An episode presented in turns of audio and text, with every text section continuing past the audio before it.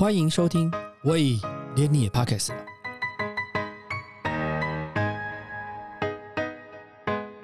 大家好，我是威廉，今天是小年夜，威廉在这里祝大家新年快乐，心想事成，突然暴富，兔年行大运。由于今天是小年夜啊，这一年也即将要告一段落了。那我们今天也没什么特别来宾，就由我来跟大家聊一聊天，然后打发一下这个时间。做这个 podcast 很快哈，大概到今天为止已经做了八十三集左右了。那一开始呢，Beauty More 这个平台大概是在二零一二年的十二月二十二号，哦，我们这个公司成立。然后开始做这个 beauty mode 的这个方向，想要做一个时尚的媒体。那大家都很好奇，说为什么会有 beauty mode 这件事情？其实一开始是因为呃有一个时装界的大佬，他来跟我们的董事长提案说：“哎，那我们来做一个这样子的网站好不好？”然后当时因为在二零一二年的时候，历经。半导体呢，因为面对下市嘛，那我本来在做投资，那我老板就跟我讲说：“哎，威廉啊，大家现在下市了嘛，那你本来做投资，现在公司状况上也不太会有闲置的资金做别的事情，那你要不要去试试看做网络？”然后呢，我就被空投来做这个网络公司，然后就开始做这个 Beauty Mall 这个网站，然后就企划这个网站。那事实上呢，经过大概一年的时间的准备，那还在 Beauty Mall 大概就成立了。那从 logo 开始啊什么，然后但是很好玩的事情是，那个当时提案的那位大佬呢，还没开始就人就不见了，因为他他到大陆去发展了。然后所以 Beauty Mode 就我们就几个同事就开始继续的继续做下去，就做到现在。从二零一二年到二零二三年，大概已经十年的时间。那中间呢又经历了我们因为媒体不好营运嘛，因为媒体的流量啊什么都很重要，尤其特别的，你讲时尚的话，其实时尚媒体的浏览率真的，如果是在走更专业的时尚，因为我们一直标榜我们自己是专业的时尚媒体，所以我们的流量一直也不是到呃可以到一个可以争取到很多人广告的这个状态嘛，所以就后来又并购了一个电商，应该是二零一三年的十二月并购了一个电商叫 Last Joy，那。这个 Last Joy 的这个创办人当时也是到我们公司来上班，然后上了一阵子之后，后来就离开了这样子。然后在二零一六年的时候，我我的老板呢也有一个 idea 是看到想要做那个穿衣镜，那后来我们就并购了一个团队，然后做这个穿衣镜，然后就代用利用四十二寸的荧幕，然后可以做服装的穿搭。然后呢，这团队呢进来之后一阵子呢，后来又。转型去，因为要做穿衣镜这件事情不容易，然后呢，又转型去做点餐机、点餐系统的服务。结果后来这团队也离开了。就后来发现一件事情是，不管是时尚媒体也好，电商也好，或者是这个穿衣镜做点餐这件事情也好。那个原先起头的人都不见了，然后呢，好像我都继续做下去。我为什么刚才你讲一开始用这个东西来当开场白？因为呃，我在跟我们的企划跟我们总编在聊这件事，在谈今天的这个主题的时候，他就说：“哎，那你就来分享一下，大概这这些年来你的二零二二年你的想法是什么？”那我觉得后来发现说，为什么这些人都不见了之后，为什么我还继续留下来？然后好像。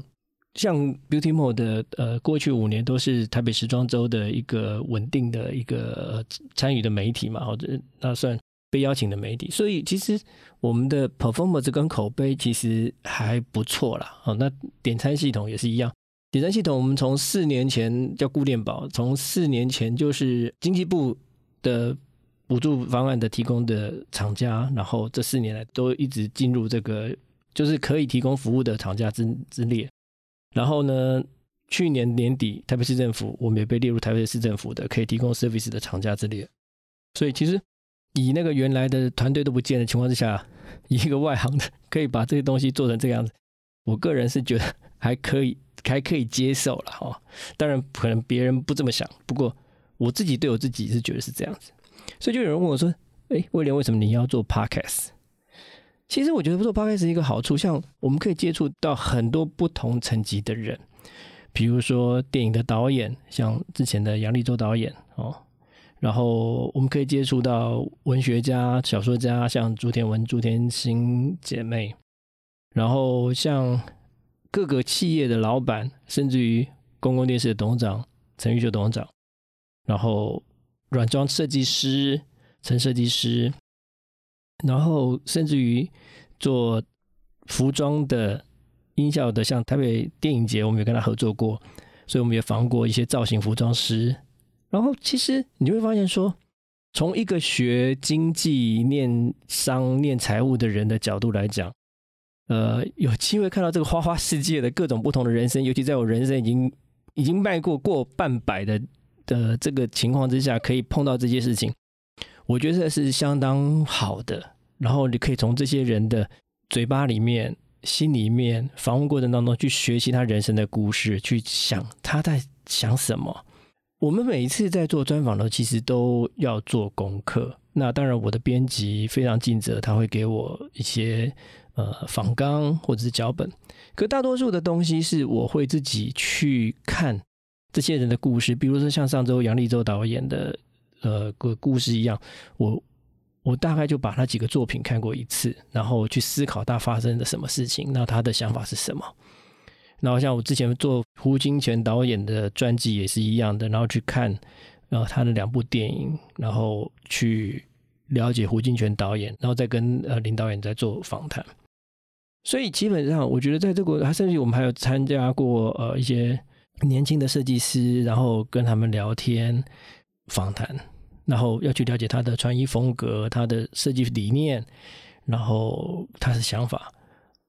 其实要知道这件事情其实不容易的，因为每个行业都有他的专业用语、术语、想法。然后你要走进他们的世界里面，然后你觉得还可以的话，其实要用一点功夫。所以我一直觉得在这件事情上面，嗯，我算蛮努力的，跟我的团队蛮努力的在做这件事情。那当然。这边就要插播一下，呃，如果二零二三年我们在这个 team 上面会有一个想要比较扩大的生募人才的活动，如果你有兴趣想要参加这个为联理 Parkes 的制作的话，你有兴趣想要参加的企划啦，要呃写访纲这些事情的话，也欢迎发 email 到我们这个。节目底下的连接，然后我们如果觉得大家可以谈得来，也许我们是可以合作的。所以言归正传，就是我就在想说，在我这一路的工作当中，从我大学毕业，然后进入金融领域，我一开始在英商 Barclays Bank，然后在。做一些一开始最基础的做 messenger 的，做那个交派去交换的跑了外务的人，然后然后然后来去做呃银行柜台啦，然后也接触过外汇啦，然后后来呢又去当呃证券公司的交割哦，然后开始从交割营业员、自营、承销，然后法人。然后一直到负责一个上市公司的上市上柜公司的财务管理啊，投股票、证券对外投资这样子。其实，呃，我觉得我的人生一直在斜杠，不断的斜杠，在做一些自己不熟悉领域的事情。特别是以前像我们在做证券承销的时候，你就会发现说，承销其实是很艰深的一门学问。你必须要懂很多很多的东西，很多很多的成交法规，特别是法规、财务、财务规划，然后一些上市上位管理的这些事情。坦白讲，呃，以我来讲，我觉得我是我绝对是不够资格做这件事情的。所以当时我在做成效的时候，可是反正其实我在做成效的时候，绩效还不错，就是说我的部门、我的部位还是有赚钱的，大概都。都还还算是在该部门当中还是排名前一二名的。那发生什么事情呢？因为我我觉得说，其实如果做成效，而且公司那时候 size 规模不大，你也不容易接到案子，也不可能接到什么主办或协办的案子。所以通常我去拜访公司的时候，我比较像是我比较像是像创投的身份。那我觉得这个对我是在行的，因为我看过很多公司，所以这个我是在行的。所以我就用创投的身份去看这些公司，然后。你如果是要找人家做业务拿钱的收服务费的话，人家是觉得这种人来的太多了。可是你说我要拿钱投资你公司的话，这种人就比较少一点点，所以每个人对我去拜访都很好奇，所以因为这样我也交了一大堆朋友，然后呢，我也看过很多公司在承销那两年里面，然后我我每一家公司我都 一去我就开宗明义告诉他说，哦，我们绝对不争取主办，我们是做一个协办，然后呢，其实我们是希望做投资这样子，所以其实。那一两年的承销经历的时候呢，我大概做做了二十三个 case，然后呢，我我算过，大概我离开的时候，大概有二十三个 case 里面的二十二 case 赚钱，二十第二三个 case 在我离开的时候是打平啊。所以其实对我来讲，我觉得我承销的经验是，我觉得我蛮珍惜我当时带张承销的经验，因为我那时候大概从台北到最远到台南。然后我看过很多公司，包含之前的像元泰，元泰呃在上市前我拜访过元泰，然后像那个呃车灯的大厂地宝，地宝我也拜访过，然后我跟地宝的徐董事长那时候还还算蛮熟的。然后呢，其实我就是在利用那两年的时间呢，在看公司、跑公司，然后写报告，然后印证一些事情。我我记得有那时候有一套书很流行，叫罗斯托兰尼的一个投机者的告白。他后来有把这个序列的书三本书变成一个序列这样子。这三本书我都读完了，然后呢，我就在观察这些公司的发展状况，跟我预料的写的报告的内容一不一样。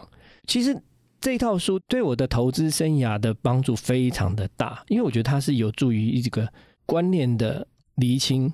那我对于这套书，其实我真的非常的推荐，人家做投资的人要去看罗斯托兰尼的一个一个投机者的告白。然后我就把那套书的三本都读完，然后呢，我就去印证，因为他会教你怎么看公司，然后你要怎么去研究，然后去定目标，然后去去做 checkpoint。然后我做，我觉得这个对我做承销，后来做投资都有很大的帮助。然后那些数字会印在我脑海里面。然后等到我老板叫我做网络公司的时候。我想说，他是不是用这个东西来印证？那其实说实在话，台湾是一个很网络公司要生存比较累的地方，因为毕竟呃，就两千多万人口嘛，人人人口红利不多。然后你看到很多很多的平台，比如说像雅虎啦，或者是 PC Home，其实这些年的报章杂志上都看到，其实大家经营的都很辛苦。原先的那些优势都不存在，然后取而代之有很多新兴的事业发生。有的呢是靠着自己的品牌取胜，像一开始我们看那个呃东京卓一就是靠自己品牌取胜，可是后来又渐渐的不见了。然后拉蒂夫这种还是存在着，然后像是那个欧莱德也是很厉害的。然后其实有各种不同的存在形式在我们的生活周遭，那可以值得我们去做借鉴跟学习。然后，所以我我一直想说，我在这一路的工作历程当中，不过我还我必须强调，其实虽然我做了这么多不同的工作，但是我的老板始终只有一个。我从一九九八年加入利金集团，一开始在他最外围的证券公司利士证券，然后呃一路就跟着黄董事长到今天为止。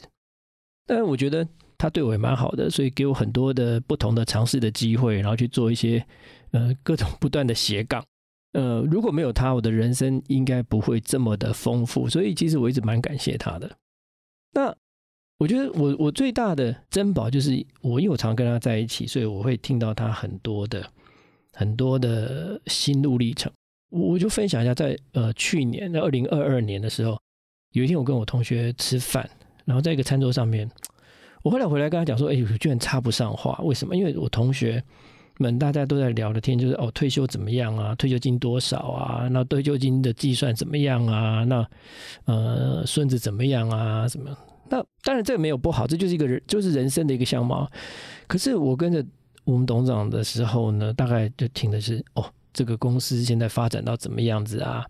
那还可以怎么样啊？那他现在在致力做一个生物科技的公司，他怎么研究啊？他的用多少心思在做这件事情啊？他解决了什么问题啊？期望跟展望如何啊？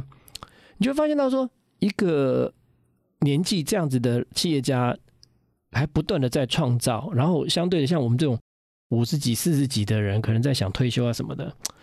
我我有些时候我会觉得很汗颜的是，好像自己跟那一代创业者的。立场差很多。所以呢，我就在用这种心情来看我过去认识的创业者到底发生了什么事情。我有一个很敬佩的董事长，就是那个地保车灯的那个董事长徐董事长。其实他跟我讲，他其他的经历，比如说他第一个他很省，他在当时一开始的时候他很省钱，他所以他会利用在飞机上睡觉的时间，然后到当地参展的时候，他就可以上阵，就可以做什么事情。第二个，他的英文外语能力可能开一开始比较不好，所以他可能呃做了什么样的沟通努力。但你会发现说，那个时候的。企业家就是吉卡培训给他台湾，给他套套，给他设改，他们就不断的、不断的、不断的利用这个、这个这样的过程当中去创造他们的价值，建立一个这么伟大的车灯公司。那坦白讲，这是我很敬佩的企业家。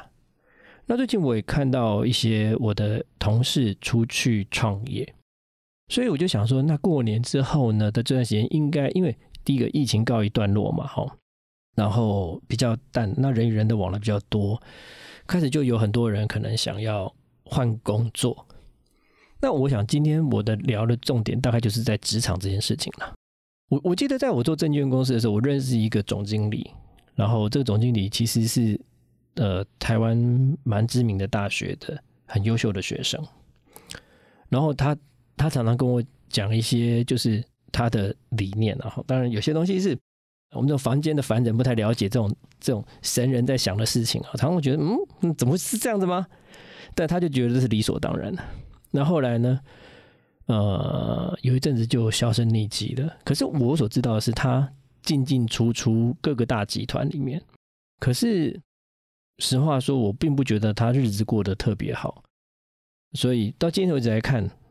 其实，其实如果说我有一点点小小的经济基础的话，他如果再留在一个地方，同样留在同样的地方，他经济基础应该会不错，因为他资本比我高太多了。可是为什么到今天为止没有？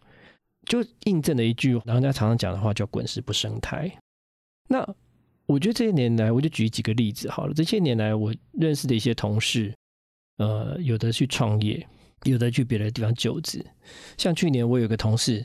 呃，要离开公司，他他从工读生做起的。那要离开的时候，我就问他说：“那那你你现在接下来你要的计划要去哪里？”他说：“哦，找工作。”我说：“找什么样工作啊？一样找设计师的工作。”那我就问他说：“那你找什么样设计公司的工作？”他就说：“哦，呃，可能是比如说一个呃，那是助理或者什么样的设计师。”那我就说：“那你工作这个公司的规模，你会找大的还是找小的？”然后他就说：“找小的。”我说：“你为什么要找小的？”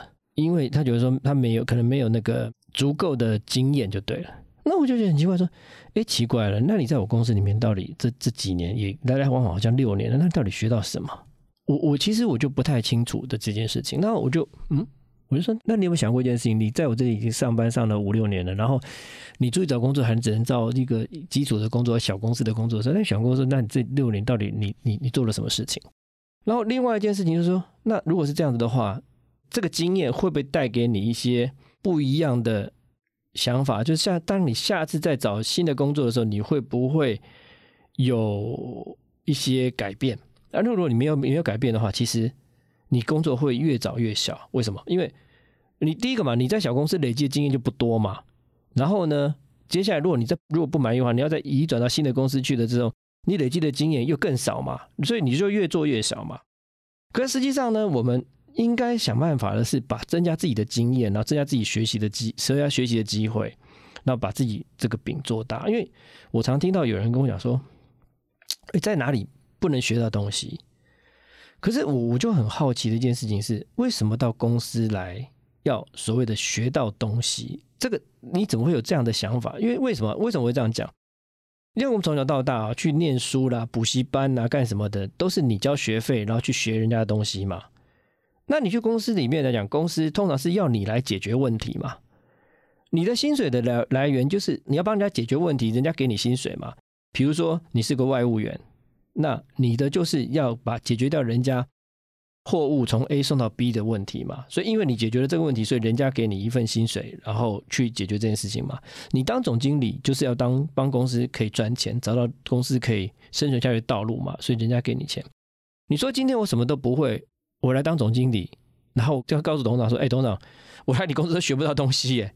”你觉得董事长不会把我打出去吗？所以这就是一个我觉得非常奇怪的事情，就是常常有人就会喜欢说，哎，学不到东西，所以我离开。可是通常我会，如果有 interview 的人来讲这件事情的时候，我就会问他说，你你有搞清楚一件事情？人家公司为什么教你？你你的学，就像以前我们在呃看一些电视，或者是看一些戏剧剧剧，或者讲，人家说偷师，偷偷的偷，师傅的师，偷师。为什么厨房里面要偷师？在厨房里面没有人要教你，你不会有人教你该怎么切菜，该怎么做饭，该怎么做酱料这些。他是用你的眼睛去看人家做了什么事情。然后经过这些事情之后呢，你觉得得到你要的东西，那你才叫学到。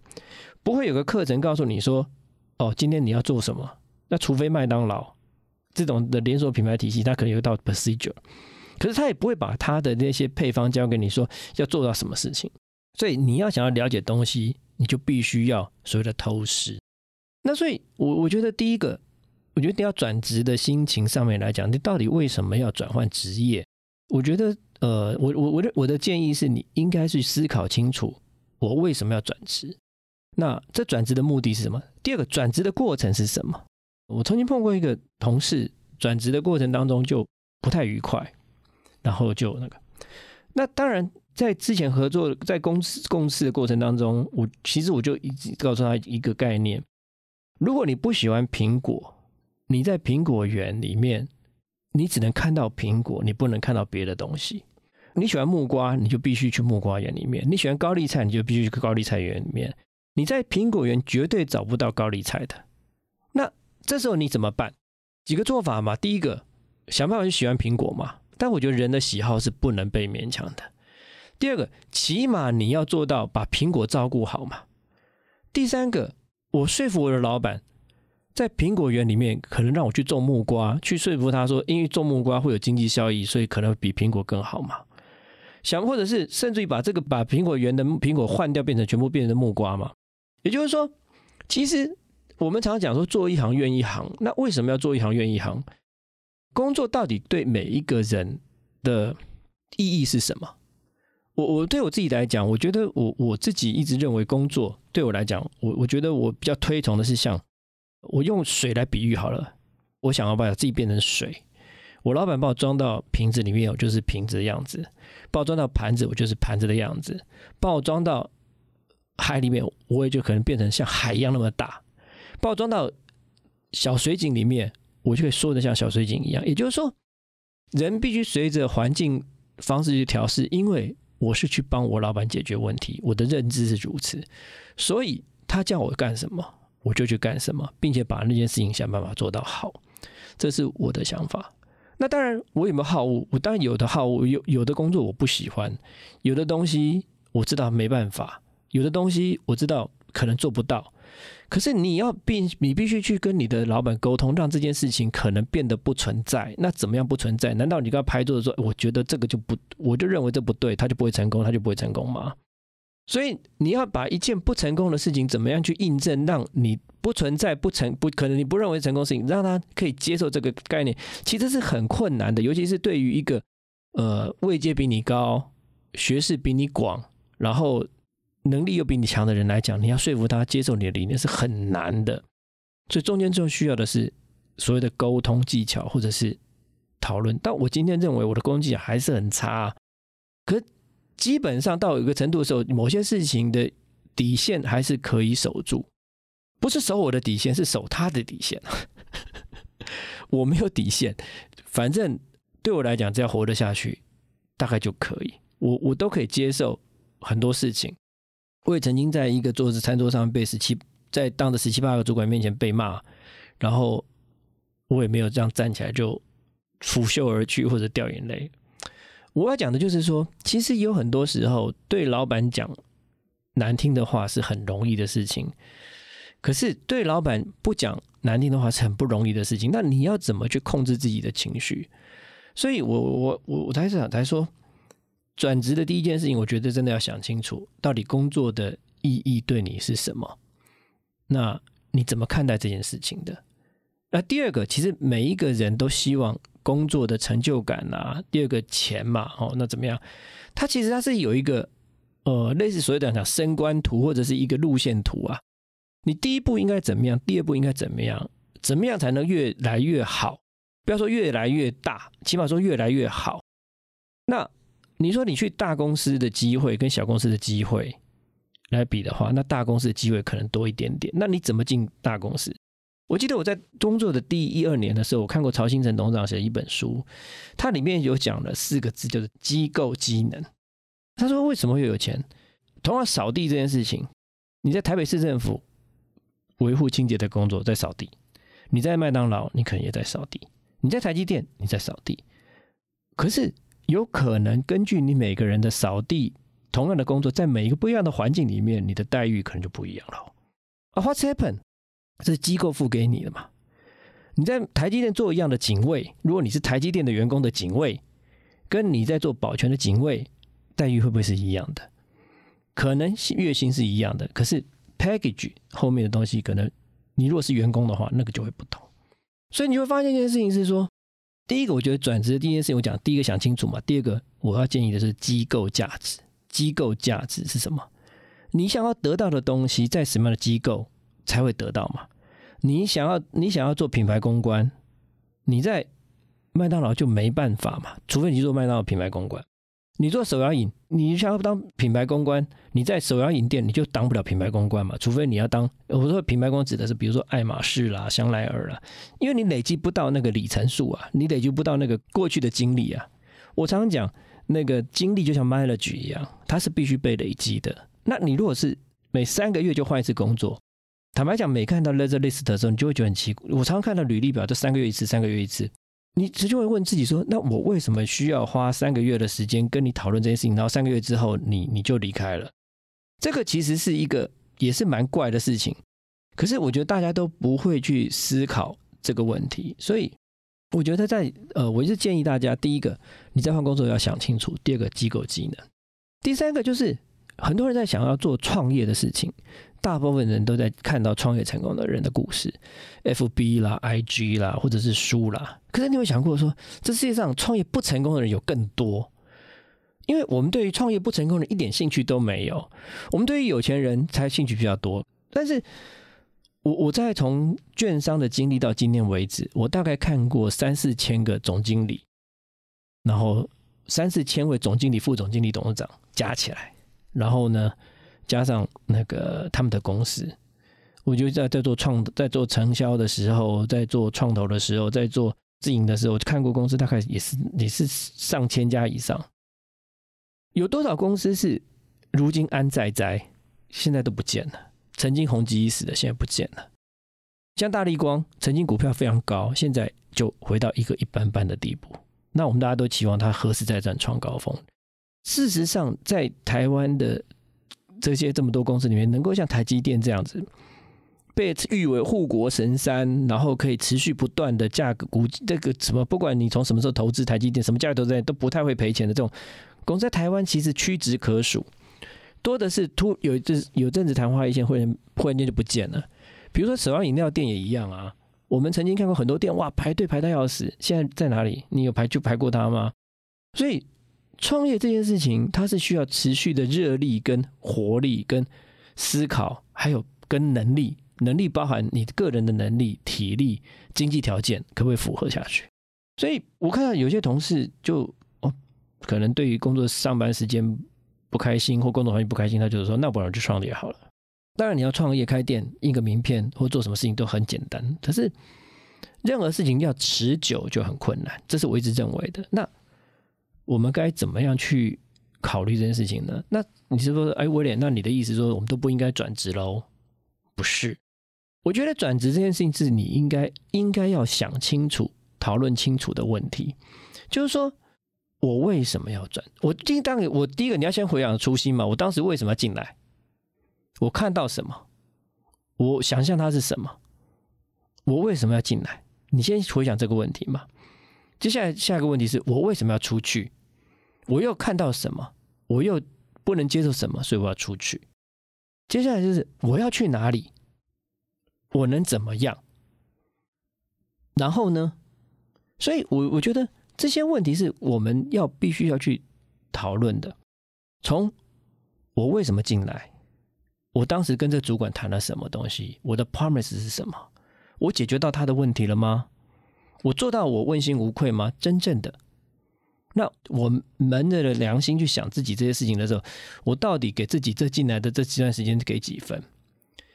其实我们知道，大部分的人对于自己自我的感觉都特别的良好，然后都觉得自己付出的非常的巨大，别人给了自己的渺小。我我们的人的社会当中，其实我们发现到常常有人，嗯，我举个例子啊，像很多在冲突，这是我去年一个感觉啊，就是人与人之间常常发生冲突，然后我觉得冲突的那一方是 angry 的那一方，就把包袱、把炸弹丢出去之后，他可能就走了，或者就不见了。那承受那一方就。不敢反击的，或者是没有反击的，或者是接受的忍让的，就会把这个包袱放在身上，不断的消化跟爆炸。可是丢包袱的人，他已经其实他可能结束，因为他气出完，他结束了，你还在持续。我后来就想想说，其实呢，我我的人生接下来日子，我就不要做那个接包袱的人。那也许我不用反丢回去的方式，但是起码我不愿意做接包袱的人。就是当今天别人告诉你什么，你觉得不不如意的时候。我就会告诉他：“哦，对不起，有这个地方这样我不高兴，你你不要这样子，不要这样告诉我，我不喜欢这个样子。为什么？因为我觉得人到一个年纪的时候，应该开始学会面对自己，脱掉那个 mask。像疫情到今天已经算告一段落，哦，比较虽然它还在，接下来二三二三月，听说很多国家开始要宣告，它已经不是法定传染病了。”可是我们走在街上的时候，我们我我们我觉得有这个逻辑，我也想跟大家讨论是：我们走在路上的时候，常常想说，哎，那你是不是什么时候脱掉口罩？什么时候可以户外脱口罩？什么时候室内脱口罩？可是你会发现那件事情是，我们大家问很多，就是说什么时候可以户外脱口罩？可今天你真的走在街上户外了，很多人在脱口罩吗？没有啊，九成的人以上都没脱口罩。所以你脱口罩的人是分的是艺术。少数，或者讲室内可不可以脱口罩？我相信很多人都想要在室内脱口罩。可是呢，你想当开放的时候，室内是不是可以脱口罩？其实会脱口罩的人就是少数。我我前阵去东京，在呃在京都旅游的时候，同样一条路从饭店走到鸭川边，白天的时候每个人戴口罩，晚上的时候大多数都脱口罩。我会发现一件事情是，脱口罩跟不脱口罩，你在意的。往往不是你自己的健康或别人的健康，而是你在意别人的眼光。所以，我我会觉得说，其实，在我们工作职场啊，在很多事情的时候，我们在意的是别人的眼光、别人的想法，或者是别人的什么，所以我们可能就不会不会去反抗，不会去调解，不会沟通。可是呢，这时候呢，内心的那个自己其实是很巨大的。你就发现一个矛盾的现象是，内心很巨大。别人很渺小，所以你会觉得自己付出了很多，别人都没什么付出，为什么可以得到那么多？第二个，你会觉得说自己很巨大的时候，你自己的缺点会变得很渺小。可是别人很渺小的时候，你看到他缺点就变得巨大，就是说为什么我这么努力可以怎么样的时候，我都不能这样？为什么他可以那样？所以你就会发现到说，其实，在职场上面，很多时候你都会，尤其在你那个情绪一形成的时候，你就会开始把别人看的东西坏的地方看得更巨大。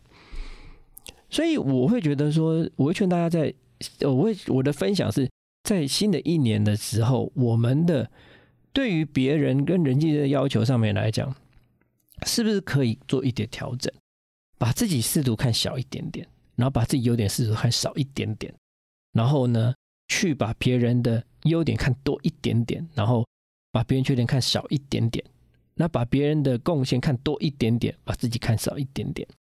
如果你可以做到这样子之后，你再来思考说：，哎，在同样这个环境里面，我是不是就真的做不下去了，非要离职不可？是不是真的我可以离职就得到我想要的东西？所以我想，我今天就是拿这几个例子分享。第一个，我觉得机构价值很重要，你要找一个同样嘛，我我讲难听一点，你要花从二十岁到三十岁，三十岁到四十岁，四十岁到五十岁，五十岁以后要再转职。其实就不容易了，所以我们能够工作的时间大概就是三十到四十五之间，这是最黄金的岁月。四十五，你没有爬到一个阶段的时候，你下面要有大作为也不容易的。就像你刚刚你你看很多你的朋友或者是家人在当在部队里面当职业军人的时候，你到某个年龄层你不升到一个阶级，其实你就是都要等到要退退伍嘛。所以你自己要到生涯规划的时候，你要着急的是，你必须在几岁的时候，如果你还有这个工作，你有企图心的话，你要在几岁的时候爬到一个位置，这是很重要的。当然你自己高兴，你一个总经理名片 OK 啊，可是。你大家都知道这个东西不存在嘛，所以你还是需要经过一些认证。比如说，你可能是台积电的副总，你可能就很有资格到别的地方当总经理；你可能是银行的经理，你就很有地方很有机会到别的地方当副总。这就是我们的社会里面在工作职场上，他会给一个 mapping。那这件事情他如何去培养自己到那个力量？第一个，我觉得要建议的是机构的机能；第二个，要想清楚我为什么当初为什么进来。我看上了什么？我为什么进来这个地方？我我只是为了找一个工作糊口的吃吃饭而已吗？我想应该不这么单纯嘛。因为我们大家喜欢讲 CP 值啊、蒙拉 g a m c 口啊这些话，就是表示我们在根深蒂固的认为说，我从一件事情的过程当中，我可以创造另外一个价值嘛。那当时我进来到这个公司里面，我所要看到的价值到底存不存在？那我现在是不是要把放弃掉这个价值，去追寻另外一个东西？我觉得这个是大家可以考虑的地方，在递离职单之前，先去想想，你当时为什么进这个公司？你得到你要的东西了没有？现在又为什么离开？我你会失去什么东西没有？然后再决定我下一个步骤我要去什么地方？那我又为什么进去那个地方？其实这就是一个 recycle 嘛，你就想清楚。第三个是每个人离职就有每个人离职的过程，那离职的过程到底？怎么样子？当然很简单。你说我离职单填一填，啪丢个离职出去，说我不要做了。那你主管会跟你谈，不跟你谈嘛？那想过，其实你会觉得人也是很奇怪的。你离职单丢出去，主管不跟你谈，你就好奇怪，为什么好像我很多余，他不来跟我谈？离职单丢出去，他挽留你又觉得很烦，因为我下一步都要走了，你不让我走，所以这个都是一些困扰哦。但是我觉得。过程很重要，你怎么样去达到你离职的工作？不要让上一份工作变成你下一份负担嘛。就像我曾经碰过一些员工，有一个员工，然后好死不死，我这辈子没收到人事照会，那次就收到了。那当然，那员工跟我有点不愉快。可是我就在想说，万一是真的这样的话，那我怎么办？我其实我并没有去讲什么坏话，反而我夸奖了那个员工的优点的部分，因为我觉得人哦。修都也丢了哦，那你今天你在我这地方不愉快，或者是工作做的不管怎么样子，到下个地方也许会更好。如果因为我的一句话让你没有这个工作的话，我觉得我也抹杀掉你争取这个工作的努力。所以我会希望说，那我就帮我就帮你点小忙，让你可以去走一个新的道路。至于你能不能走下去，其实这就不是我的问题了。其实我也不过就是一个一些小小助力而已。之后你也不会因为我的助力就会做得更好，或者因为我的阻碍就变得不好。反正我阻碍你，你一定是没办法上去嘛。那我不阻碍你，能不能继续下去，就是看你的问题嘛。可是如果今天你到这个工作去几个月之后，你又离职的时候，这又又很奇怪。所以我就会想说，其实很多时候滚石是不生胎的。那我们要怎么样做一个快乐的工作人？这个是我觉得，这个是在我二零二三年以后开始要来思考的问题，因为我们常常在谈劳资双方的纠纷啊，然后劳动的一些问题啦，其实都有这些要考虑的地方。所以，我想在今天新年的最后一个节目当中，我想聊的就是职场的事情。就是当你今天你要在过完年之后，你如果真的想要递辞呈的话，我觉得你可以利用这时间想一想，到底要干嘛。想要做什么事情，然后你所面对的问题、过去的问题，你当时进去有没有思考的问题，这些种种，你把它 mix 起来想一想之后，再决定要不要离开现在的工作。另外一件事情是，如果你还没有决定要离开这时候这个工作的时候，你的态度应该表现的怎么样子？倒也不是说我准备要毕业了，我就可以摆烂嘛。我觉得做一天和尚撞一天钟是很重要的，尤其是不管你还要不要再做和尚，这个钟永远撞的当当作响，这是留下一个好口碑的一个很好的方法。到最后一刻前，你都很坚持的努力下去，我相信别人对你的工作 performance 的评价评价会很高的。所以不要因为说你今天准备要数馒头了，你就在那边摆烂呐，然后呢划手机做一些奇奇怪怪动作。我觉得其实不需要，因为人家一天就是配你这么多钱，他不会因为说你快离职了，我就把你薪水减少一点点。所以，我我想请大家就是呃可以考虑一下，就是人哦，其实有很多时候啊，追求一个东西啊，叫做我们我们常讲人生嘛，要追求一个东西叫善终啊。什么叫善终？就是最后一段路好好走完嘛，哦，所以我觉得工作职场也是一样，能够追求到一个善终是不容易的，尤其是善终是发生在你每一个工作职场要转转换的过程当中，你怎么样把上一个工作变成你下个工作的基础去转换这件事情，我觉得是值得大家在这段新年的期间来做一些考虑的。那我们今天。就跟大家谈到这里，祝大家新春愉快，兔年行大运，也希望未来在找工作的路上大家都能顺利。但我更希望大家能够留在原来的工作上面，继续努力，发光发热。祝大家新年快乐，万事如意，谢谢。感谢你收听，喂，连你也 p o c k e t 了。如果你喜欢我们的节目话，请记得帮我们按赞、订阅、加分享，也欢迎留言告诉我们你对节目的想法。或者是想听的主题哦，谢谢你。